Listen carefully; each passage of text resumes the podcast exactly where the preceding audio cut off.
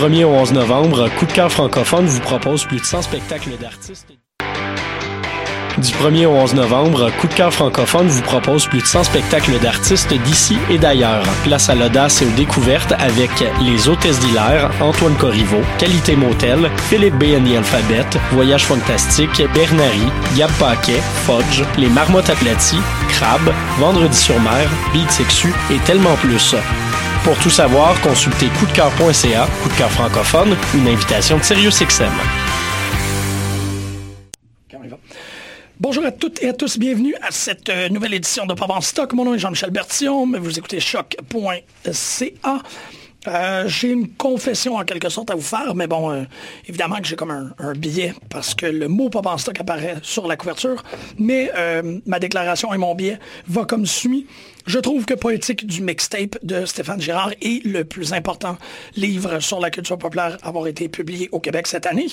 Bon, je comprends, il n'y a pas un grand bassin de compétition, mais je dirais même que dans la collection Pop en stock, je me retrouve un peu à, avoir une immense admiration pour ce livre-là, autant que j'en ai pour le euh, très célèbre effet aussi de l'air guitar de Hélène Lorrain.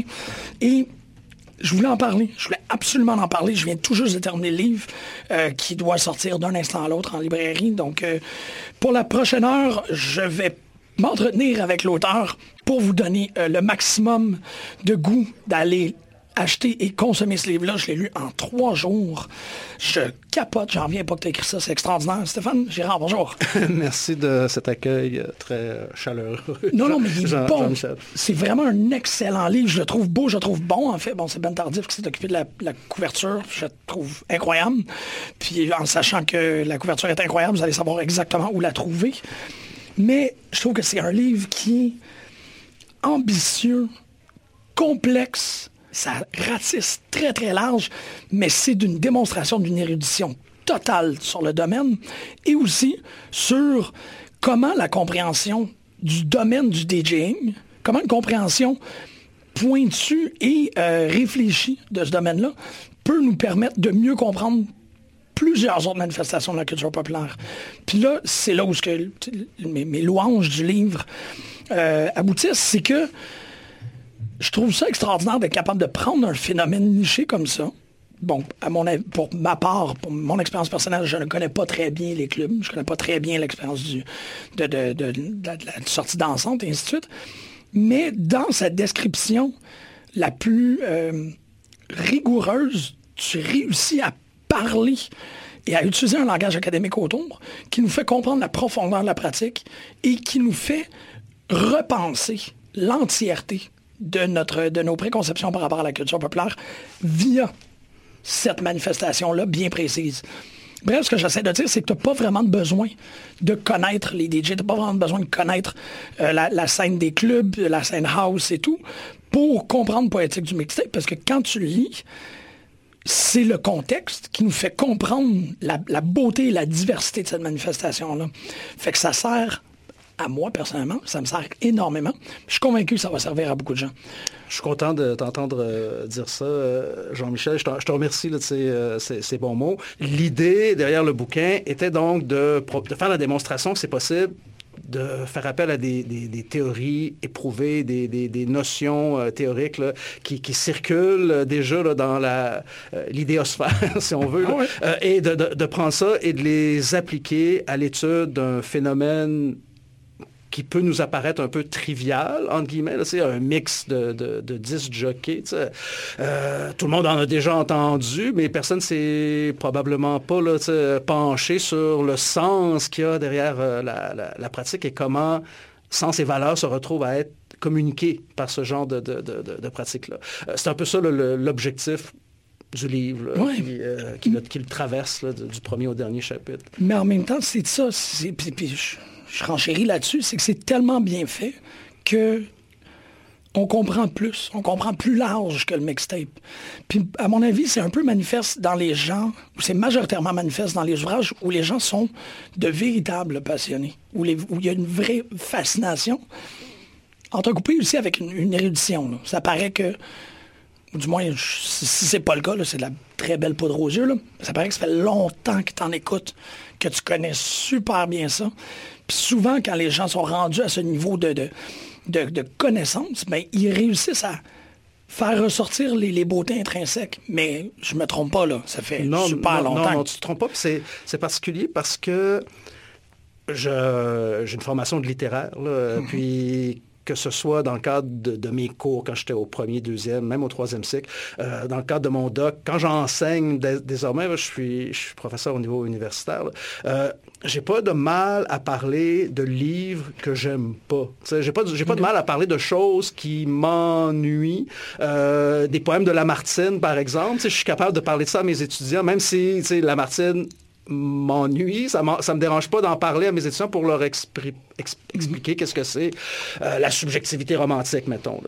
Mais quand vient le temps de faire des, recherches euh, dans le domaine des études culturelles, là, je me verrais mal parler de heavy metal ou de air guitar, par exemple, parce que j'ai pas ce, background-là.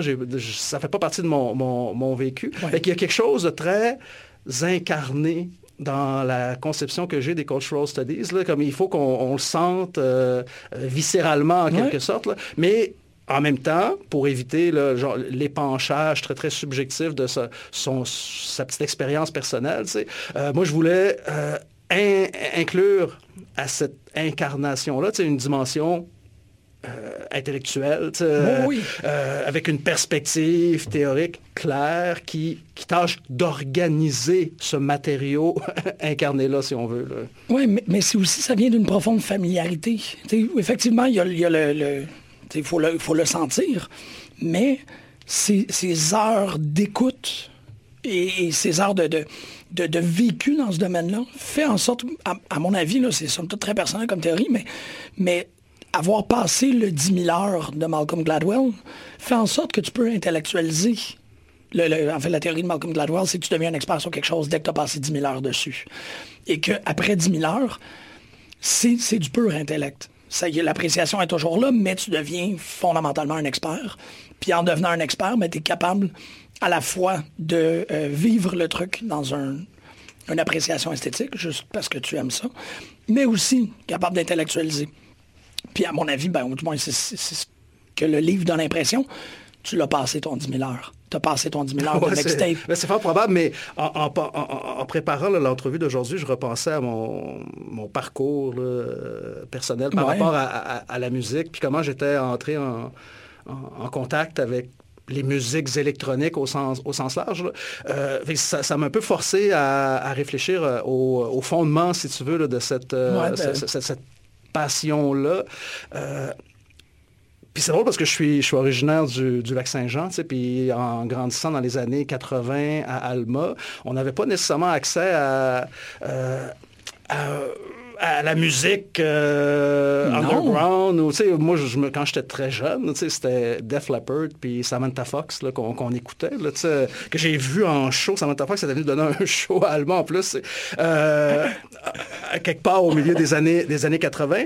Mais faut pas négliger, surtout dans, le contexte québécois, il ne faut pas négliger le rôle que jouait Musique Plus dans l'éducation mm-hmm. musicale. Ça, ne, ça plus ce rôle-là euh, maintenant, malheureusement. Mais il y a 20, 25 ans, Musique Plus a joué un rôle central, si on veut, dans la, diffusion d'esthétique musicale venue d'un peu partout. Euh, puis là, ça rentrait dans tous les foyers de la, de la province. Et notamment le New Music, qui était l'émission de Claude Rajotte à l'époque, qui présentait de la musique alternative. Tu sais, avant la courbe? Des vidéos, ouais, ouais, avant ah la courbe. Euh, puis, il présentait des clips de, de, de Dépêche Mode, d'Indochine, whatever. Mais aussi, à la fin des années 80, il s'est mis à, présenter des clips d'artistes euh, anglais comme The KLF, 808 State, euh, S-Express même, qui permettait de découvrir un univers qui, pour moi, m'était à ce moment-là complètement, euh, complètement étranger. Ben euh, puis c'est drôle parce que la musique électronique, le, house, le techno sont nés à Détroit, à Chicago, sont nés aux États-Unis, mais c'est surtout par le prisme européens qui nous sont revenus en quelque sorte, parce que les artistes que je te nommais tout à l'heure, c'est tous des artistes britanniques. Il y en a d'autres que ça, va, qui vont avoir découvert cette musique-là par le prisme allemand, d'autres par le prisme belge, par le new beat, tout ça, sinon par euh, le hardcore euh, hollandais, tout ça. Dans mon cas, à moi, ça venait du... Euh, de ce que l'Angleterre avait, euh, avait à proposer. Puis j'avais une amie euh, qui est allée passer son secondaire 5 à Londres pendant un an, un échange euh, étudiant. Puis quand elle est revenue de Londres en 89, elle avait apporté des mix enregistrés de DJ, parce que là, la scène rave était en train tranquillement de prendre son essor en Angleterre. Wow. fait qu'elle était revenue à Alma, au Lac-Saint-Jean, avec, des mixtapes, donc c'était littéralement des mix tapes, donc sur, euh, sur cassette. Euh, puis là, elle m'avait fait entendre ça, puis c'est, là que j'ai découvert peu à peu que cette, euh, cette chose-là, cette chose-là existait. Puis ça a coïncidé mon, intérêt pour ce, genre de, musique-là a coïncidé aussi avec bon, mon à Montréal. J'étais venu faire mes études littéraires à, l'UCAM. puis en 92, c'était aussi l'année où les premiers raves montréalais ont commencé à apparaître. Instigé par Tiga, c'est ça que tu disais? Ouais, ah ouais, ouais. Comme Tiga est considéré comme un des premiers instigateurs de la scène techno-canadienne. Puis c'est à Montréal que ça a pris son essor. Puis je me souviens, en 92-93, d'être allé dans des parties, dans des euh, warehouses abandonnés sur Saint-Laurent, là où il y a euh, mon coco, quelque chose au coin Montréal, Saint-Laurent. Je suis déjà allé là-dedans, ah, danser. il y avait 200, 300 personnes. Puis c'était les débuts de, de cette underground électronique-là qui commençait à, émerger euh, à Montréal. J'ai, baigné là-dedans, mais pas de manière... Euh, intense ou soutenu. Ça c'est jamais devenu un mode de vie. Okay. tant qu'à faire des, la tranche de vécu ou des conversions, moi, j'ai jamais consommé de drogue. J'ai jamais pris d'ecstasy, de MDMA, tout ça, euh, de speed ou quoi que ce soit. Fait danser toute la nuit, moi, à un moment donné, j'étais plus physiquement capable. Puis j'avais pas cette, cette curiosité-là. Donc, j'y allais pour la musique, beaucoup plus pour apprécier la musique que pour le genre de feeling d'abandon que apparemment tu ressens quand tu consommes là, des, des, euh, la MDMA ou des choses comme ça. Euh, puis l'intérêt pour la musique s'était poursuivi là, dans les, années subséquentes. J'avais une émission sur les ondes de CISM pendant 5-6 euh, ans euh, où je présentais les nouveautés de, en termes de musique britannique. Donc il y avait beaucoup de Britpop. 95-96, c'était l'arrivée de Blur, de Elastica, de, Oasis, tout ça. Puis en même temps, la scène electronica qu'on appelait à l'époque, fin, milieu, fin des années 90, The Prodigy, Underworld, Chemical Brothers, commençait véritablement véritablement avoir un, impact de ce côté-ci de, l'Atlantique. Je me souviens, l'album des Prodigy était sorti euh, en Amérique du Nord, puis il avait été numéro un au, Billboard. Il, y avait un engouement pour la, musique ah électronique. Puis des trucs plus underground qui venaient d'un label comme Warp, par exemple, avec euh, FX Twin, euh, B12, LFO, ce genre d'artistes-là. Fait que l'intérêt pour la musique électronique, mhm. plus que pour la, danse qui est associée, euh, se poursuivait là. Puis, à un moment donné, j'ai été recruté par le site web euh, Resident Advisor, qui est un peu l'équivalent électronique de Pitchfork. C'est Pitchfork qui est le spécialiste de la musique indie rock. Euh, Resident Advisor se, présente comme un site qui, se, qui est très, très pointu, puis qui se spécialise dans la promotion de, des musiques house, techno, grosso modo. Euh, puis j'ai été chroniqueur pour eux pendant à peu près 5-6 euh, ans aussi. Puis c'est dans le cadre de ces chroniques-là, notamment quand je devais faire la critique de mix de DJ, que là j'avais commencé à réfléchir à qu'est-ce qui caractérise, donc ce serait quoi les éléments d'une poétique de, de, ce genre d'œuvre. Évidemment, c'est dans un contexte journalistique. C'était pas le temps de, présenter mes, analyses très, très approfondies. Mais en travaillant sur Poétique du mixtape, j'ai réalisé que ces années-là, passées comme chroniqueur, mm-hmm. elles ont beaucoup aidé à façonner ma, ma, réflexion. T'en recites, en fait.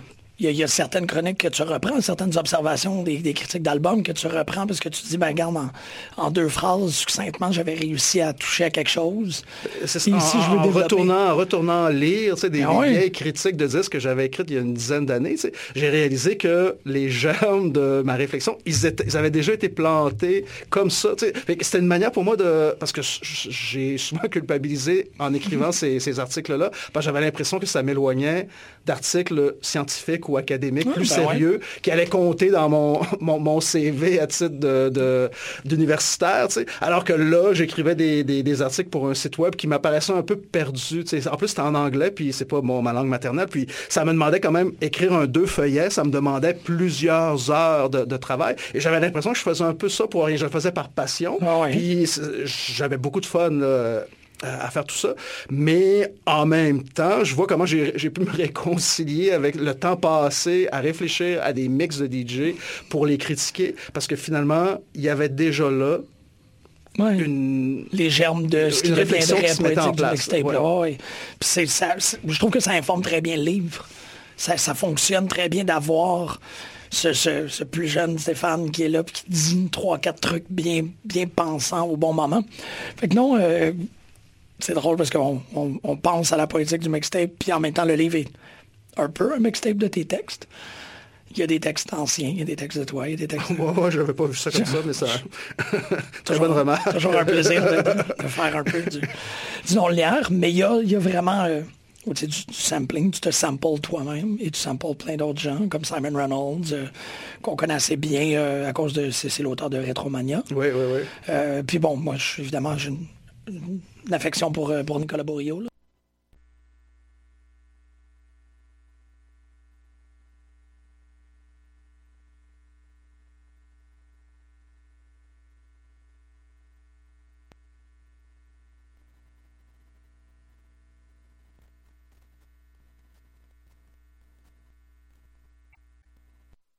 Pris la pensée saussurienne pour réfléchir. Ça fait plus, tu sais, les mythologies de Roland Barthes, c'est en 57. Là. Je prétends aucunement que j'ai découvert quelque chose de soudainement inusité et de singulier.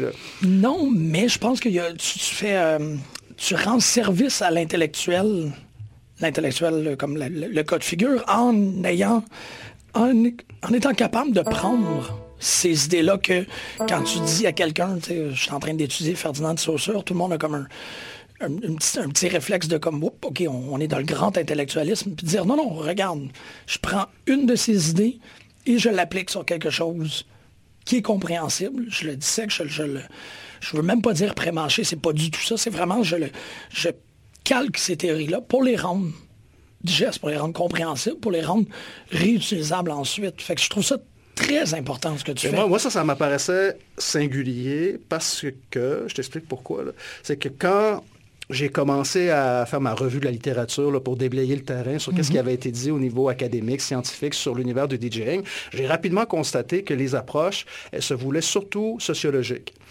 Euh, puis c'est pas étonnant parce que la musique techno, c'est des, il y a plusieurs personnes qui se réunissent dans un lieu pour célébrer. Fait que c'est une expérience par définition collective. Fait que c'est pas étonnant que la sociologie se soit emparée de la problématique la première. Euh, sinon, l'ethnologie, donc une sociologie plus participative, si on veut. les ethnologues aussi sont allés participer à des raves, puis ils ont décrit qu'est-ce qu'ils avaient vécu, puis ils ont rapporté ça dans leur, dans, euh, dans leur texte.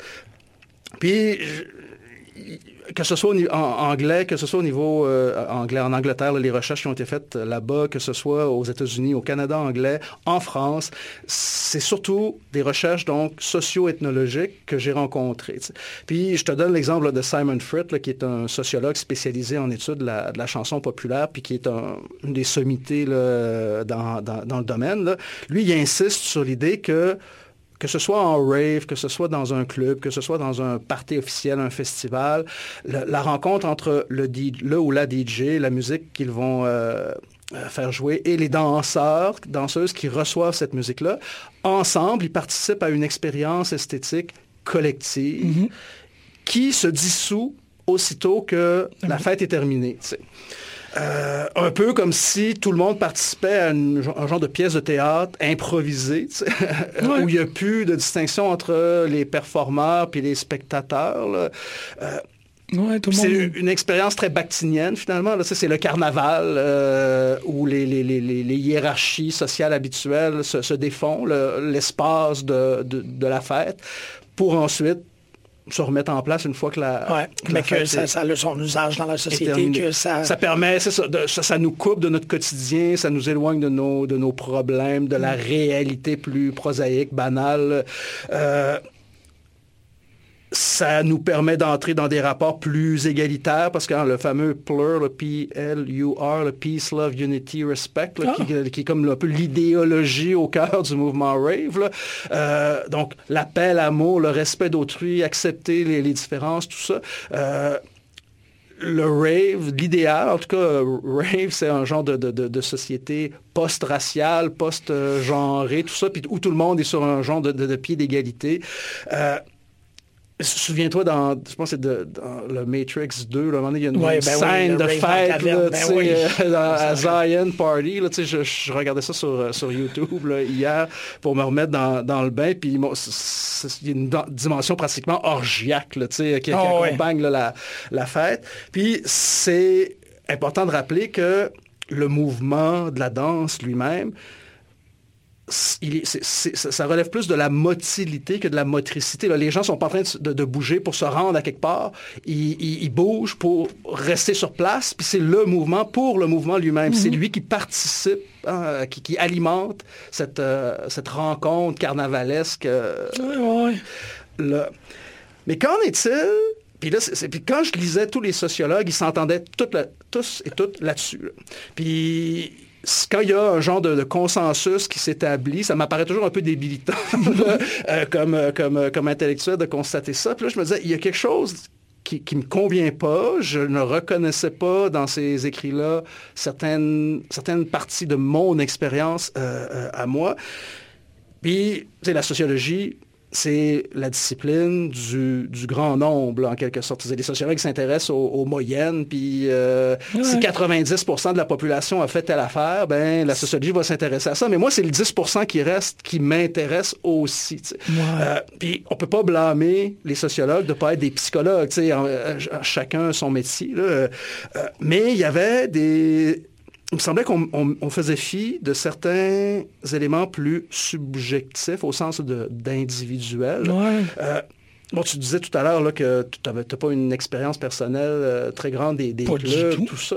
Mais dans les clubs, oui, on peut vivre pendant un nombre X de minutes, d'heures, euh, une expérience vraiment qui se rapproche de la transe, où tu sors de toi-même en quelque sorte, puis tu oublies tes problèmes, ton quotidien, tu, oublies qui tu es, tu oublies où tu te trouves, puis tu jouis du moment présent. Mais en même temps, moi, pour l'avoir vécu, pour en avoir été témoin, en club, c'est aussi possible de se faire chier. Euh, et ce n'est pas vrai que l'ensemble du groupe qui participe à cette fête collective-là a du fun. C'est pas vrai. Là, les sociologues, les ethnologues, il n'y a personne qui en parle de ça.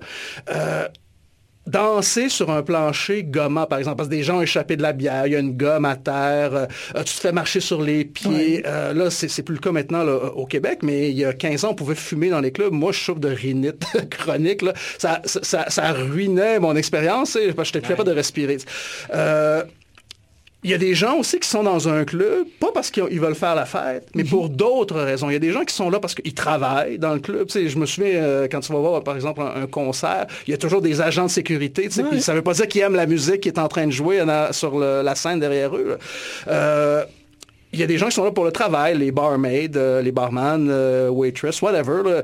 il y a des gens qui sont là il y a des dealers de drogue, il y a des gens qui sont là juste pour euh, commettre des, larcins, il y en a qui veulent peut-être voler les, les ah, portefeuilles, faire du pickpocket. Il y a des gens qui vont là pour se chercher des partenaires amoureux, sexuels, socialiser. Il y a des gens qui suivent leurs amis parce que ils sont un peu moutons, puis ils vont accompagner le reste de la gang, mais ils n'ont pas plus de plaisir que ça. Fait que finalement, oui, hein? la, la, la, réalité, elle est beaucoup plus diversifiée que ce que les recherches en sociaux puis en ethnologie laissent entendre. Fait que ça, il y avait déjà un élément là qui, euh, pour moi, là, était problématique que je voulais, que je voulais euh, investiguer. Mais surtout, ce qui m'énervait, puis c'est ça qui est devenu un point central dans, mon livre, si bien j'ai même mis un truc en exergue pour dire à quel point c'est important. La, musique semblait subordonnée à la danse dans toutes les réflexions socio-ethnologiques. C'est-à-dire, puis là je te cite un passage d'une chercheure française qui, euh, Anne Pétiot pour ne pas la nommer, où elle affirme que la techno n'existe pas sans la fête, presque toujours conçue pour la générer. Autrement dit, la musique techno ne s'écoute pas assis tranquillement dans un fauteuil. Donc, souvent pour les sociologues, euh, la manière qu'on a de concevoir les œuvres musicales issues de cette scène-là, c'est dans une perspective très fonctionnelle, utilitaire. Euh, et on leur nie la, la profondeur esthétique. on, nie aux producteurs, productrices de musique techno le fait que ces musiques-là, elles sont aussi des œuvres artistiques. Absolument. On peut les aimer, on peut pas les aimer, on peut, euh, mais il y a quelque chose de hiérarchisant dans, ce, dans, ces, propos-là. Ben oui, ben oui. Et, ça, en ce qui me concerne, c'était inacceptable. Puis l'idée qu'il faut à tout prix que pour être jugé recevable, que la musique fasse danser, sinon la musique vaut rien. Euh, ça fonctionne pas. Euh, de toute façon, la musique dance, au sens très très large, comme méta-genre, mm-hmm. euh, ça ne ça n'a pas le monopole sur les réactions corporelles. Tu un fan de rock va réagir physiquement à la musique qu'il entend, les fans de, les fans de pop également. Même la musique classique, euh, moi je suis pas fan de musique classique, mais je suis capable d'imaginer quelqu'un qui va, avec sa main, euh, mm. mimer les, le mouvement d'un chef d'orchestre, par exemple, pour suivre le, tempo de ce qu'il est en train d'entendre. Fait que c'est pas vrai que la réaction corporelle, elle est intrinsèquement liée à la musique techno. Euh, n'importe qui qui écoute le, rythme lui-même, il, va être associé. on, un chemin de tête. Ben, c'est ça, euh, on bouge la jambe, euh, les orteils. Moi, quand je conduis, il y a toujours une partie de mon corps qui est en train de bouger parce qu'il y a de la musique qui joue en, background. Avec là, je réalisais que ce que les sociologues, les ethnologues qui se spécialisaient dans l'étude de la musique électronique, ce que, ce que ces gens-là, là, ce sur quoi ils s'entendaient, ça ne correspondait pas à mon expérience, mm-hmm. à mon vécu. Notamment parce que la musique électronique, dans mon cas à moi, je l'écoutais pas mal en dehors du contexte des discothèques. Euh, on peut l'écouter à la maison, on peut l'écouter dans sa voiture, comme je viens de le, mentionner. Sinon, avec l'arrivée des iPods, des lecteurs euh, portatifs, euh, même les Discman, j'ai traîné un Discman pendant des années pour écouter des, mix de DJ sur disque compact. maintenant, tout ça va sur mon, mon téléphone tu peux écouter ça sur la rue, au gym, euh, dans une bibliothèque, euh, au Starbucks, en lisant. finalement, la musique électronique, elle peut t'accompagner partout et elle peut faire fi de toute réaction corporelle, dansante, euh, qu'on nous présente comme étant absolument nécessaire.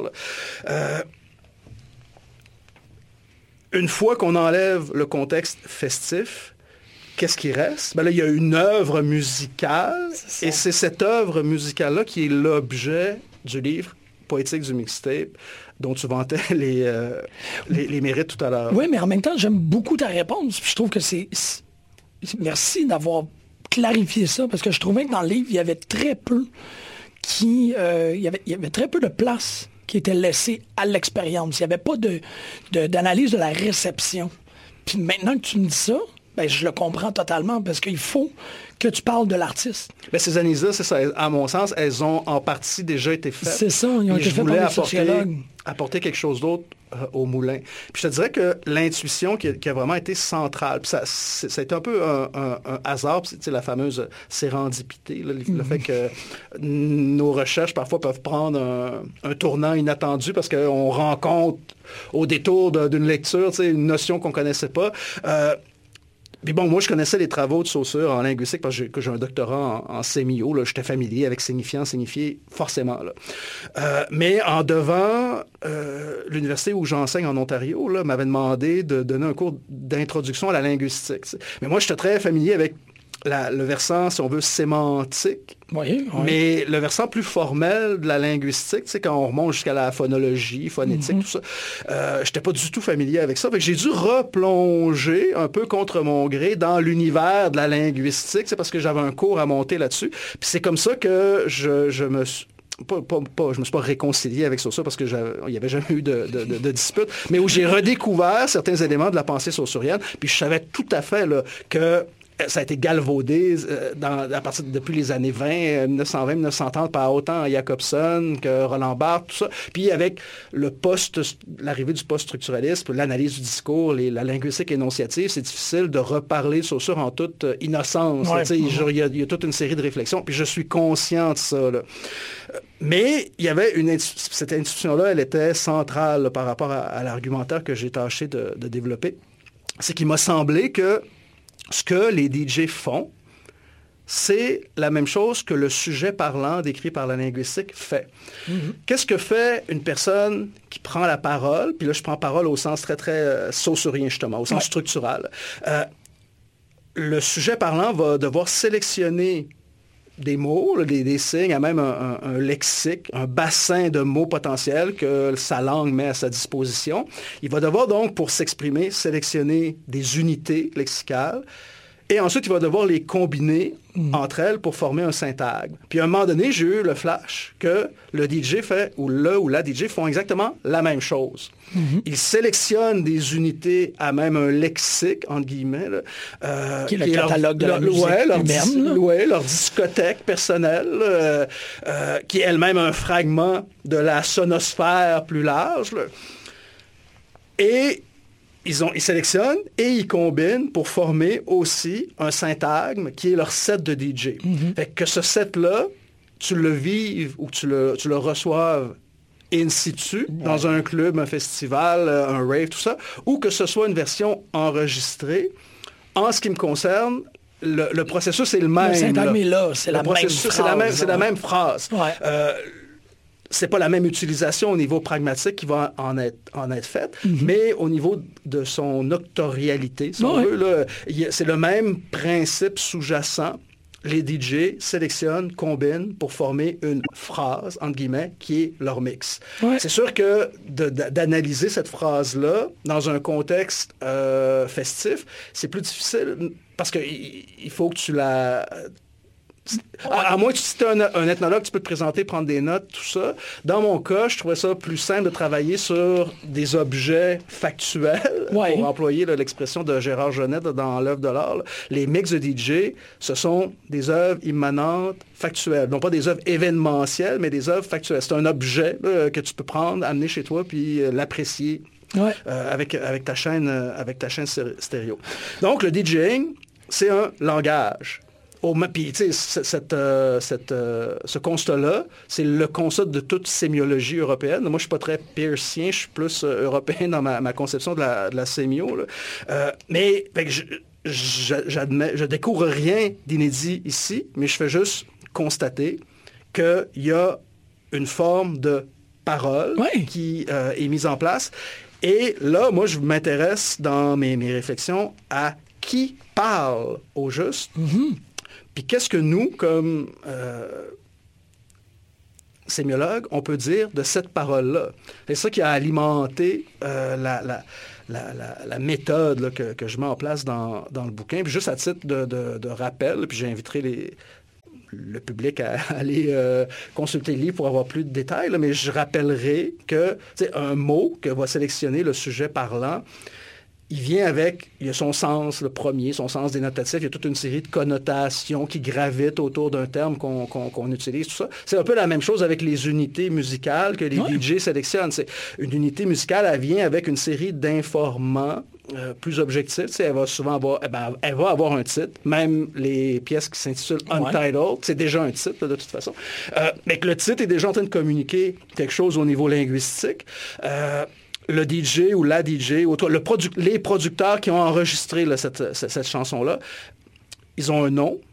Euh, qui souvent va renvoyer à leur genre. Euh, euh, mm-hmm. un artiste comme DJ Pierre, mettons, je, je donne un exemple de, d'un des pionniers de, la, scène house et acid à, Chicago. Ben, DJ Pierre, déjà, lui a enregistré des chansons acid house, mais quand tu vois que l'unité a été produite par quelqu'un qui s'appelle DJ Pierre, tu l'associes à une certaine forme de masculinité, parce que dans notre culture, le, patronyme Pierre, est masculin. Il est connoté comme étant masculin.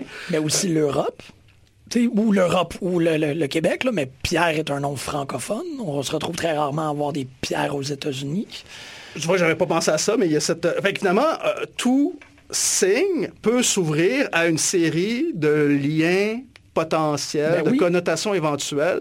Euh, pense, euh, auquel on ne pense pas nécessairement à, la première écoute. Là. Fait que là, DJ Pierre, il a produit sa musique à Chicago au milieu des années 80. Fait que si moi, comme DJ, j'inclus une chanson de DJ Pierre dans un de mes sets, je suis en train de faire un clin d'œil à la ville de Chicago, à la, naissance de la scène à Cedar. Je suis en train de, me référer à une période temporelle précise.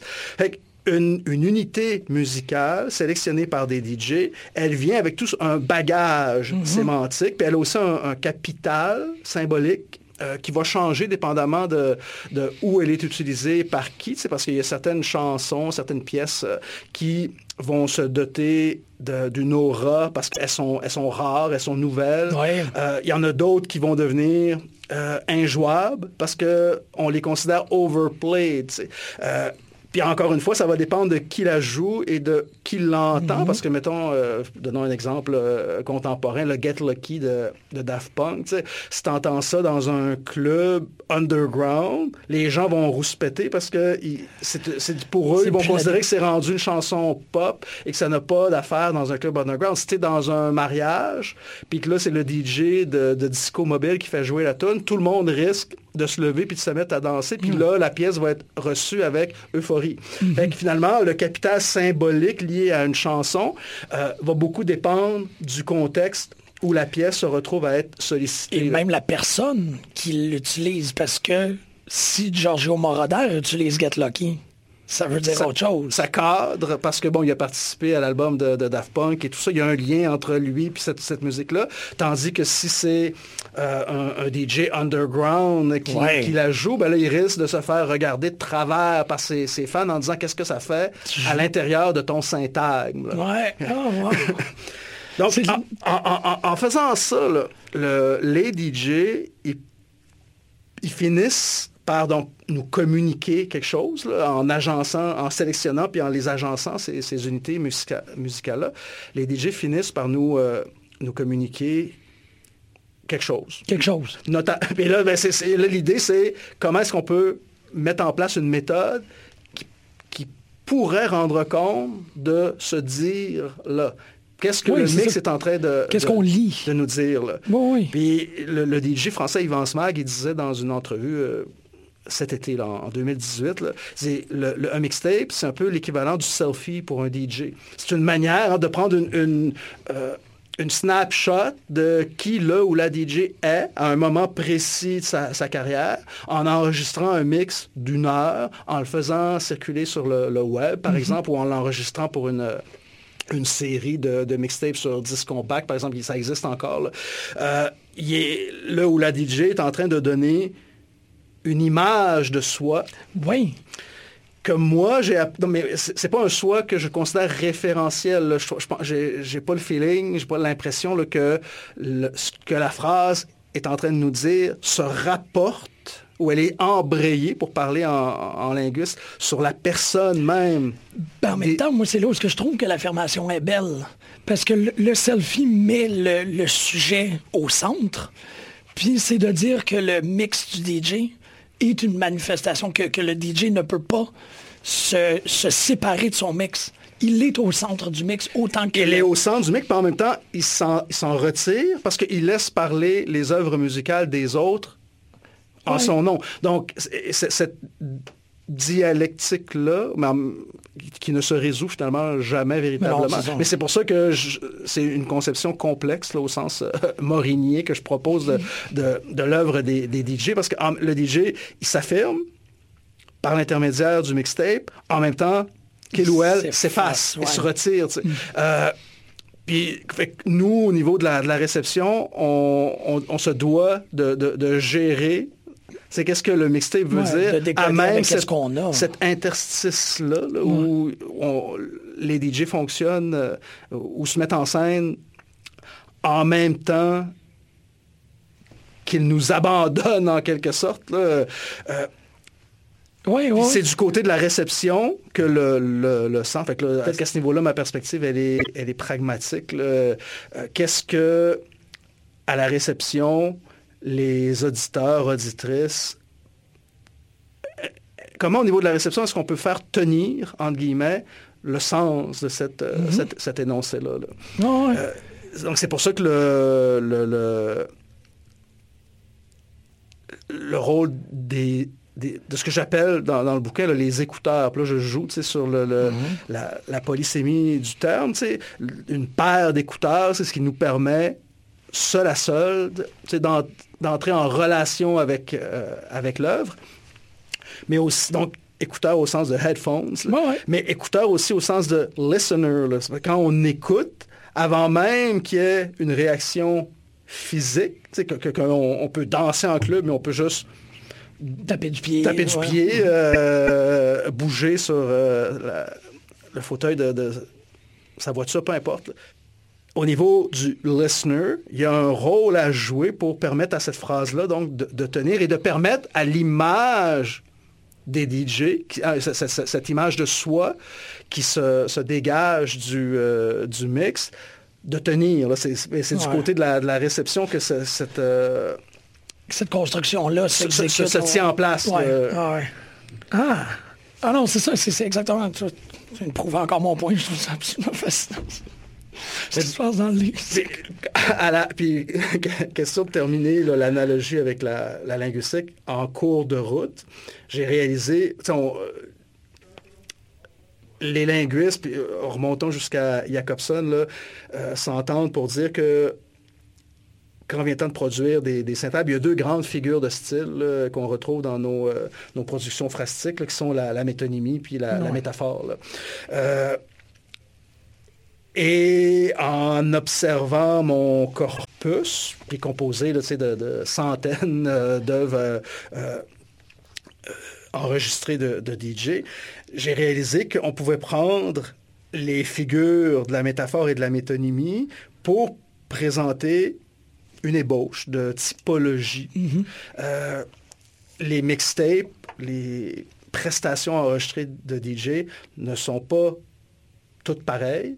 Euh, elles adhèrent à des stylistiques euh, différentes, nonobstant le genre musical lui-même. Un DJ va, euh, va adhérer, par exemple, au genre du drum and bass ou de...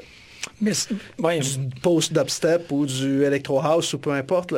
mais donc mais la construction des syntagmes n'est pas dépendante du genre musical qu'ils utilisent non, non, il, y a, certains genres musicaux qui vont plutôt euh, interpeller une, euh, une stylistique métaphorique.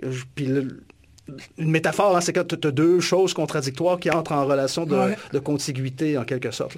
Euh, souvent, un DJ qui va mixer deux chansons de genres complètement différents,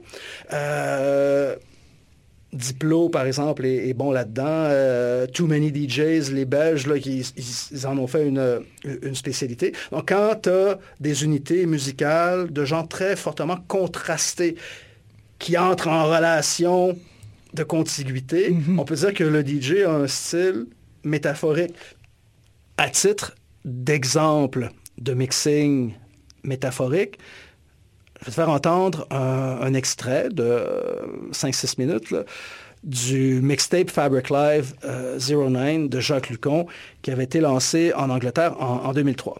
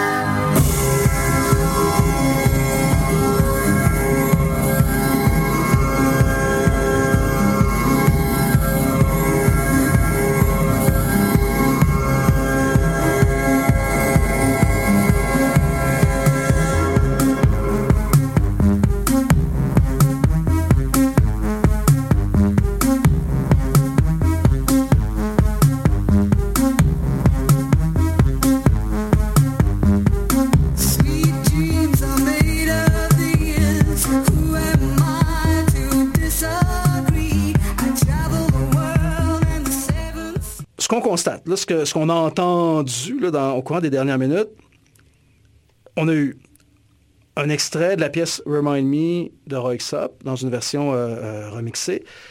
Il y a eu Also Sprach Zarathustra de Strauss, qui est un morceau de musique euh, classique des plus canoniques. Ah oui. Enchaîné avec Sweet Dreams de Eurythmics.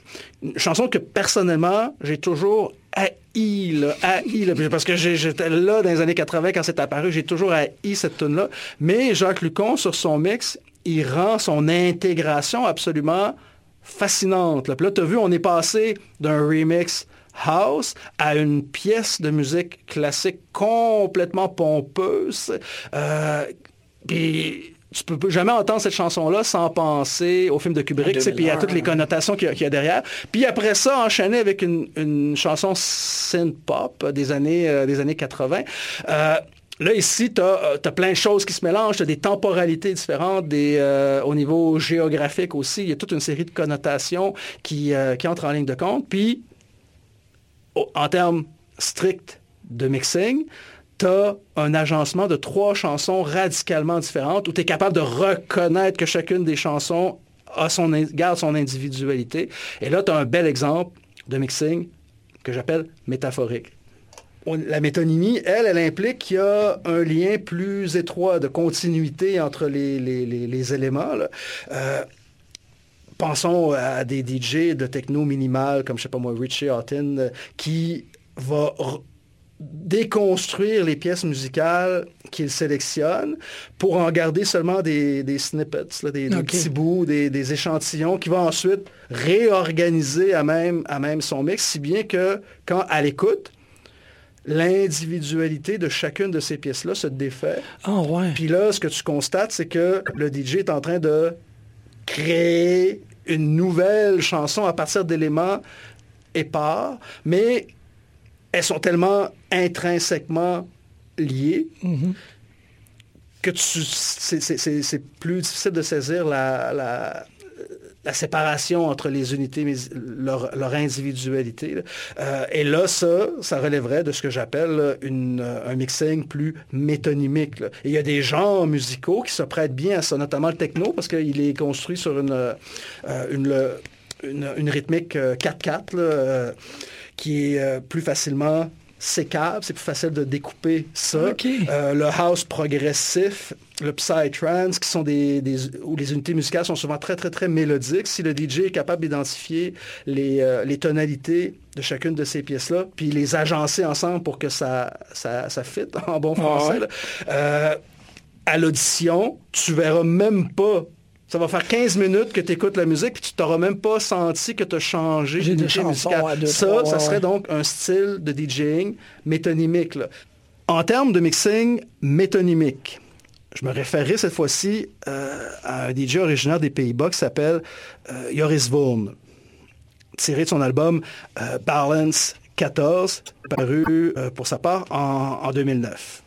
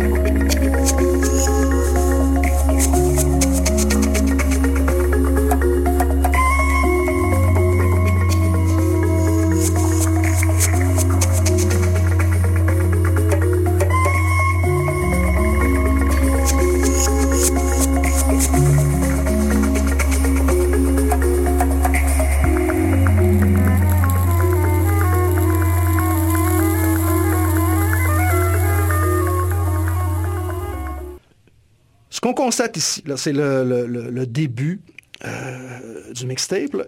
Probablement pas remarqué pendant les quatre minutes que l'extrait a duré qu'il y avait quatre chansons qui jouaient en même temps.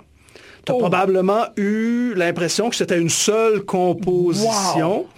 Dans ce cas-là, tu avais les artistes Imps, Homme, Nick Solé et Les Chocolats qui se retrouvaient à avoir été sélectionnés par, euh, par Yoris et qui ont été réduits à quelques petits éléments sonores et qui ont été euh, entrelacés. Ces éléments-là ont été euh, mélangés les, uns aux autres pour créer ce début du syntagme là, du mixtape euh, Balance 14.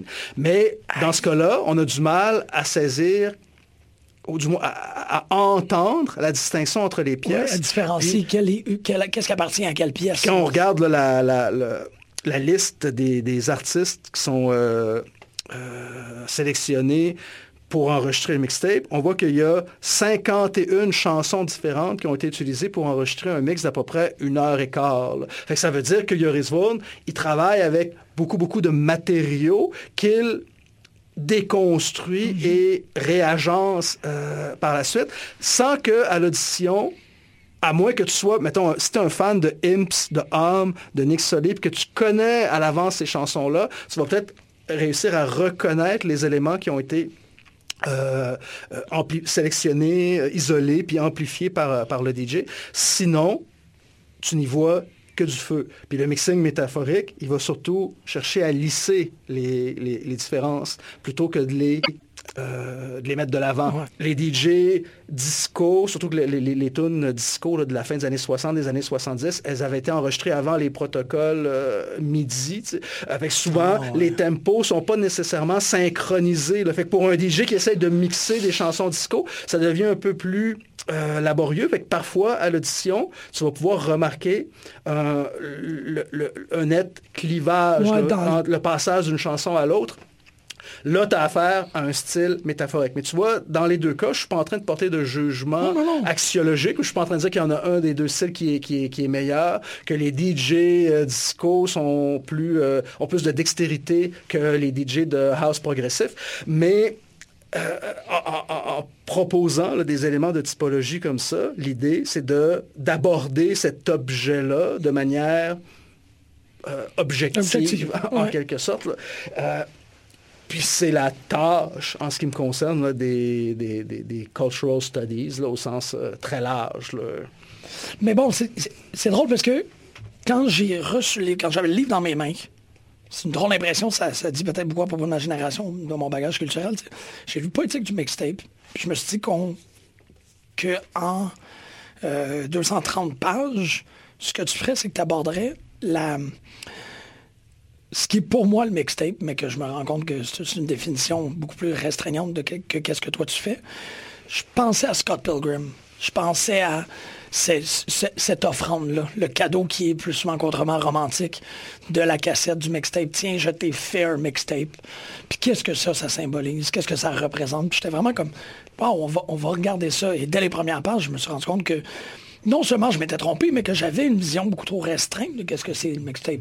Ben, le, mot lui-même, il y a plusieurs sens qu'on peut lui, euh, lui accorder. Puis le sens initial d'un mixtape, d'une cassette sur lequel on sélectionne des chansons, puis on les agence euh, une à la suite de l'autre, puis qu'on offre euh, à quelqu'un le film High Fidelity, là, euh, était, tournait autour de ça.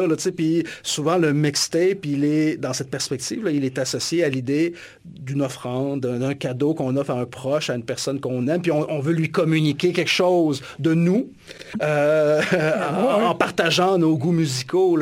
Euh, puis bon, cette pratique-là, elle était rendue possible depuis, j'oublie la date exacte, mais dans les années 70, la compagnie Philips a mis les rubans magnétiques personnels sur le marché puis là, ben, avec un petit système à la maison, on pouvait d'une cassette à l'autre enregistrer les, mhm. euh, euh, les, chansons. Euh, de nos jours, cette pratique-là, elle, elle, se retrouve en ligne. Ben parce que là, et là, ça s'appelle des playlists. on fait des playlists à, même le dispositif d'iTunes. On peut faire des playlists sur son, avec son compte Spotify.